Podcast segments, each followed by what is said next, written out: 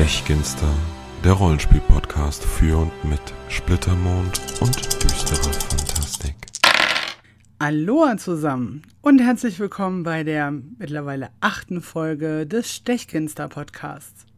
Heute steht alles unter der Überschrift Verschwörungen bzw. Verschworen. Auch das ist wieder ein Thema aus dem Karneval der Rollenspielblogs, diesmal nicht von mir organisiert. Aber wenn ihr hin und wieder auch mal auf den Blog schaut, also stechginsterpodcast.de, dann werdet ihr schon festgestellt haben, dass ich da auch schon ein bisschen was zu geschrieben habe und da wird auch noch ein bisschen was folgen. Erst einmal, worum geht es in diesem Karneval der Rollenspielblogs, beziehungsweise in diesem Monat? Eine Erklärung zum Karneval der Rollenspielblogs an sich habe ich ja schon in der letzten Folge gebracht. Da könnt ihr ja noch mal reinhören, wenn ihr das noch nicht mitbekommen habt. Es geht, wie gesagt, um das Thema Verschworen. Es soll also um Verschwörungen gehen, um Geheimgesellschaften, Verschwörungstheorien und so weiter und so fort. Und mein erster Artikel zu diesem Thema war alles Mumpitz oder eine Frage der Perspektive, denn die provokant aufgeworfene Frage des Organisators war zunächst einmal, dass Verschwörungen ebenso wie Detektivplots Mist sind im Rollenspiel, weil die Plots entweder viel zu einfach sind oder viel zu undurchsichtig. Ich selbst bin der Meinung, dass es eher eine Frage der Perspektive ist, denn nicht immer muss man das große böse Ganze am Ende auf den Tisch legen, offenbaren und auch schon gar nicht endgültig zerschlagen. Sowas kann sich ja auch ziehen und das kann ja auch ein Teilsieg sein beispielsweise. Und verschworen heißt ja in seiner Bedeutung letztlich, dass man miteinander verbunden ist und das ist schließlich jede Spielgruppe. Trotzdem, wenn hier schon Verschwörung der Titel dieser Podcast-Folge ist, dann soll es auch ein bisschen darum gehen, nämlich um Verschwörung, Geheimgesellschaften, um Verschwörungstheorien und um Ansätze, wo man solche Geschichten ansiedeln könnte. Natürlich exemplarisch. Und um meine Perspektive, meinen Ansatz da überhaupt nochmal erstmal klar zu machen, habe ich auch einen Blogartikel geschrieben zu Verschwörungen in Splittermond-Romanen und bin alle bisher erschienenen mal durchgegangen, insofern ich das so ein Stück weit überhaupt beurteilen kann. Wir haben den ersten Roman von Anton Weste, Nacht über Herates, wo es eben tatsächlich darum geht, dass Morde sprunghaft ansteigen und im Zusammenhang mit der Meuchlergilde seltsame Vorkommnisse auftreten. Im zweiten Roman von Christian Lange, Die Pyramide von Pirimoy, geht es im Grunde um Außenstehende, die in eine verschworene Gemeinschaft reinkommen, eine sehr eigene. Und es geht um die Geheimnisse rund um die rechtmäßige Herrschaft über eine Pyramide. Den dritten Roman habe ich leider bislang noch nicht gelesen von Judith C. Vogt, Phönix und Affe. Da soll es aber laut Klappentext auf jeden Fall um eine Karte gehen und zwar zu einer geheimnisvollen heiligen Stätte. Also im Grunde auch was, was zum Thema passt. Beim vierten Roman Vincent Voss, Alles zum Schein, dreht sich alles um seltsame Vorkommnisse an einer Magierakademie. Dazu habe ich ja an der einen oder anderen Stelle schon ein bisschen was erzählt, weil ich von dem Roman ja sehr, sehr begeistert war. Und den fünften und sechsten habe ich auch noch nicht gelesen. Das ist einmal der fünfte von Felix Münter, Kalt wie Eis. Und da ähm, geht es tatsächlich um Verschwörungen beziehungsweise die Theorie, dass bestimmte Konflikte innerhalb dieses Buches bewusst geschürt und eben zur Eskalation gebracht werden. Ja, und im sechsten Roman von Ann-Kathrin Karschneck, Jenseits der Seidenstraße, letzten Monat erschienen, ist man auf der Suche nach einem ausgestorben geglaubten Holz und findet sich dann schließlich in einer Auseinandersetzung mit einem bizarren Feenfürsten und unsichtbaren Feinden wieder. Auch das ist was, wo man sagen kann, gut, da kann man in Richtung Verschwörung so ein Stück weit gehen. Den habe ich noch nicht gelesen. Vielleicht ist es sogar noch, dass man mehr daraus holen kann zum Thema. Kann ich an der Stelle leider nicht beurteilen. Jetzt haben wir ja verschiedene Kontinente auf Lorakis zur Verfügung. Und der Klassiker, da ist natürlich Dragorea. Dragorea, für diejenigen, die da nicht ganz so fit sind im Setting, ist eben so dieses hauptsächlich klassische, beziehungsweise die Einsteigerregion Avinger Mark, beziehungsweise Selenia befindet sich in Dragorea. Das ist also der Kontinent, der auch am meisten gelitten hat unter der Herrschaft der Drachlinge, beziehungsweise wo sich bestimmte Dinge eben entwickelt haben, weil es die Drachlinge und die Versklavung durch die Drachlinge dort gegeben hat. Den größten Ansatz für Verschwörungen bzw. Verschwörungstheorien bieten natürlich die Drachlinge selbst, die ja eben verschwunden sind. Aber hier und da existiert ja doch noch der ein oder andere. Ihr Verschwinden hängt direkt mit dem Bersten des Splittermondes zusammen. Also wenn das nicht die Verschwörung überhaupt ist, dann weiß ich auch nicht. Ähm, den meisten dürften da ja weitere Zusammenhänge schon klar sein, aber ich werde hier nicht in irgendwelche Spielleitergeheimnisse und solche Dinge einsteigen, sondern der Podcast soll ja schließlich für jeden sein. So, dann haben wir Windhold, wo es sehr kalt ist und das Leben nicht besonders einfach ist, wohl gerade deshalb sehr von Gastfreundschaft geprägt, aber vor allem im Winter werden die dortigen Frostbestien ungemein aggressiv. Man sagt, das seien Diener eines legendären Drachen und die Angriffe hätten in den letzten Jahren zugenommen. Woran mag das wohl liegen? Wenn wir dann weiter rüberschauen zum Immersommerwald, dann haben wir da den grünen See und die dort lebende Ashavera, die als Göttin verehrt wird und wo die Frage noch im Raum steht, ist sie eine? Also wirklich eine Göttin. Und wenn ihr Erscheinen und ihre Absichten durchweg guter Gesinnung sind, warum wird Menschen und Winteralben teils der Zutritt zum Sommerwald verwehrt? Oder noch schlimmer, warum scheint es schwieriger zu werden, den Wald zumindest ohne Rechtfertigung zu verlassen? In Dalmarien hingegen wird der Thron von zwei Personen beansprucht, die sich gegenseitig des Königsmords bezichtigen. Was ist dran an diesen Unterstellungen? Oder auch anders gefragt, wem nutzt diese Fehde wohl am meisten? In Nötfingen haben wir beinahe eine Theokratie. Also hier haben wir einen ständig währenden Kampf zwischen Adligen auf der einen Seite und kirchlichen Personen auf der anderen. Ein wahrer Pool an Geschichten rund um Verschwörung also. Und das einfache Volk ist hier besonders abergläubig. Das setzt dem Ganzen nochmal ein bisschen die Krone auf. Hier lassen sich die Götter selbst im Grunde ins Spiel bringen, denn auch wer wen und wie verehrt ist ein Thema bei den dort, also in Nötfingen lebenden Menschen. Und ja, vor allem Menschen leben hier und mancherorts gelten Waage sogar als jagdbares Wild. Ein paar weitere Ansätze für Verschwörungen rund um Bevölkerung, insbesondere Adel und Glaube bietet Midstadt. Hier entmachtete man den Kult der Hekaria und ersetzte ihn vor allem durch die Kirche des Janus, was sicherlich noch einige Nachwehen mit sich bringen dürfte. Hinzu kommt, dass man sich in Midstadt gerne an denen orientiert, von denen man sich am ehesten Unterstützung erhofft. Ob das jetzt Selenia ist, Zwingard oder Patalis, da ist man flexibel, das klassische Fähnchen im Wind. Ja, und das wiederum spielt natürlich allerlei Verschwörungen geradezu in die Hände. Im Patalis ist es vor allem das Leben in der Metropole Ultia, die zur Verschwörung einlädt, ausschweifendes Dasein, Drillingsherrschaft und nicht zuletzt hin und wieder übel zugerichtete Leichen seit Jahrzehnten. Ebenso das Gerede von Wesen in den Tiefen der Kanalisation. Da geht so einiges also nicht nur in Richtung Verschwörung, sondern selbstverständlich auch in Richtung Grusel, Horror und Mystery. Mystery und Verschwörung hängen ja sowieso, finde ich, meist sehr, sehr eng zusammen.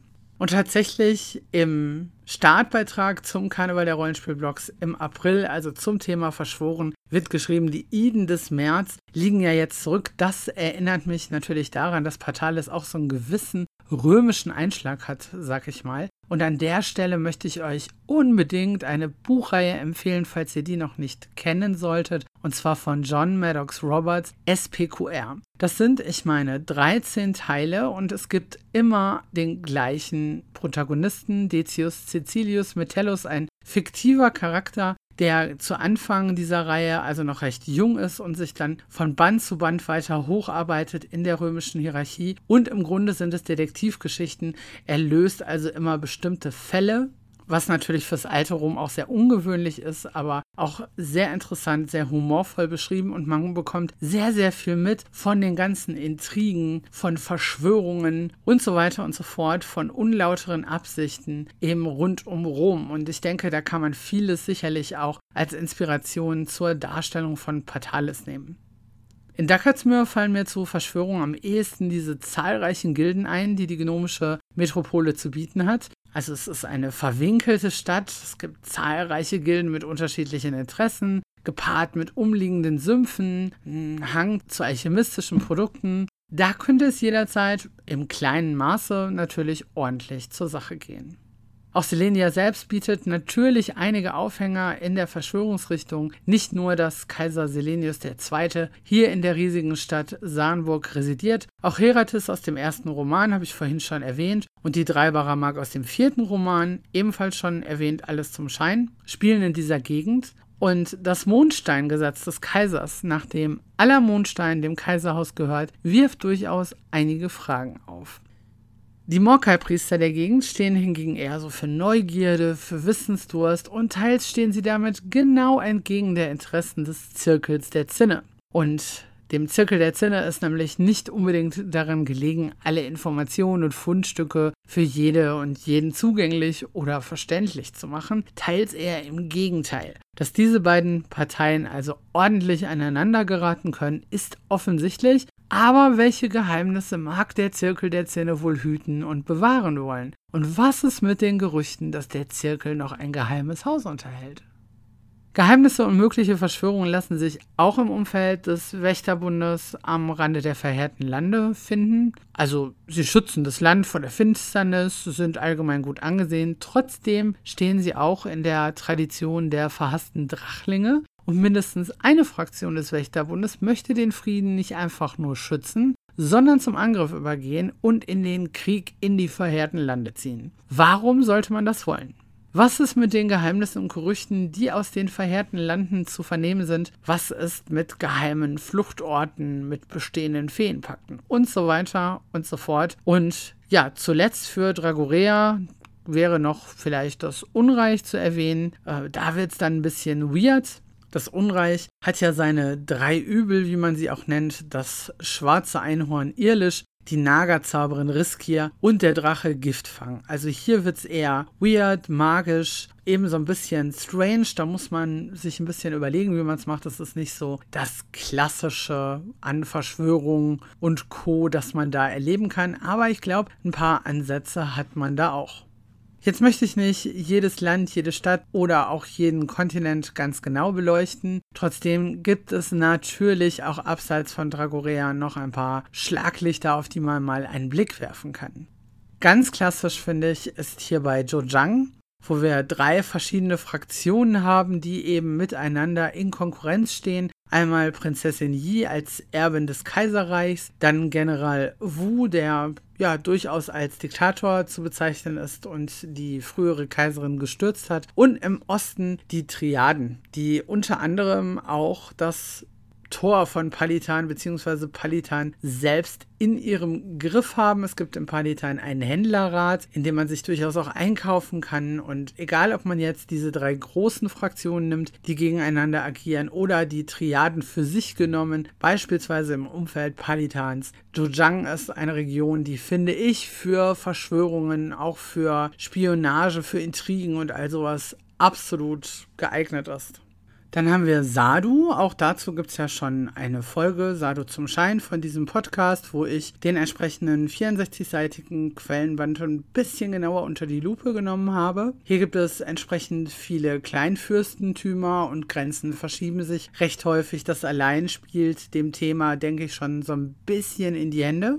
Und grundsätzlich sieht es erst einmal so aus, als wäre da gar nicht so viel mehr zu holen, denn man hat bei diesen Kleinfürstentümern ja eben die sogenannte Fehdekultur, die von der kaiserlichen Schiedsbehörde überwacht wird. Die wiederum hat ihren Sitz aber in Ilok, einer Stadt. Und da gibt es alleine schon verschiedene zerstrittene Stadtviertel. Und sicherlich gibt es hier und da, auch wenn die Schiedsbehörde grundsätzlich als unantastbar gilt, immer mal wieder sagen wir Differenzen. Was bei den Kleinfürstentümern von Sado natürlich auch eine große Rolle spielt, sind die entsprechenden Siegelfragmente. Es gibt ja ein Jadesiegel, eine Herrschaftsinsignie, die man sehr, sehr gerne zusammengesetzt sehen würde. Und diese Teile sind verstreut. Es gibt verschiedene Leute und Institutionen, die mehrere davon haben. Andere ja, haben gar nichts und das 17. Fragment ist tatsächlich sogar ein weißer Fleck. Das heißt, man kann einiges darum stricken. Und es ist auch ungeklärt, zumindest offiziell für die Charaktere, die Nichtspielcharaktere, die dort leben, wer diese Insignie überhaupt irgendwann mal ins Spiel gebracht hat. Und als Spielleiter kennt man auch die Geheimnisse dahinter. Das heißt, da kann man auch entsprechend ansetzen. Gilt übrigens für fast alle Sachen, die ich bisher genannt habe. Wenn es also einen größeren Bereich gibt, sprich ein Regionalband zu einer bestimmten Region, die ich jetzt erwähnt habe,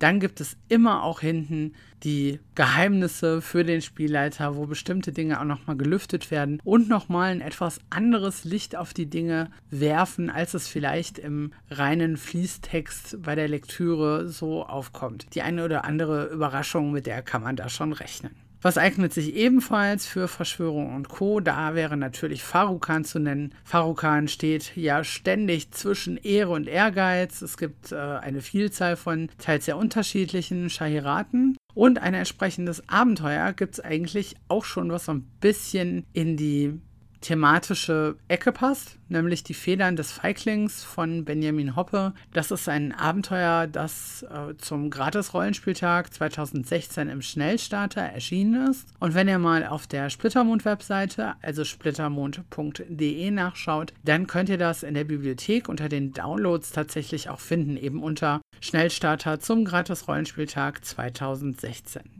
In Farukan kennt man als eine der schlimmsten Strafen auch die Schuldsklaverei. Und das bringt uns dann natürlich zum Erbe von Cash. Denn da haben wir ja entsprechend die Gnome, die in der Schuldsklaverei über hunderte von Jahren festgesessen haben, die ein Stück weit ihre eigene Kultur verloren haben oder auch nicht. Und wir haben hier ein recht ausgeprägtes Rebellentum. Ich habe schon mal gesagt, dass ich zu diesem Band natürlich ein bisschen mehr erzählen werde. Werde ich auch tun. Das wird, das kann ich an der Stelle schon mal verraten, nämlich der Schwerpunkt der nächsten Folge werden. Die wird sich komplett mit dem Erbe von Cash und den Inhalten beschäftigen.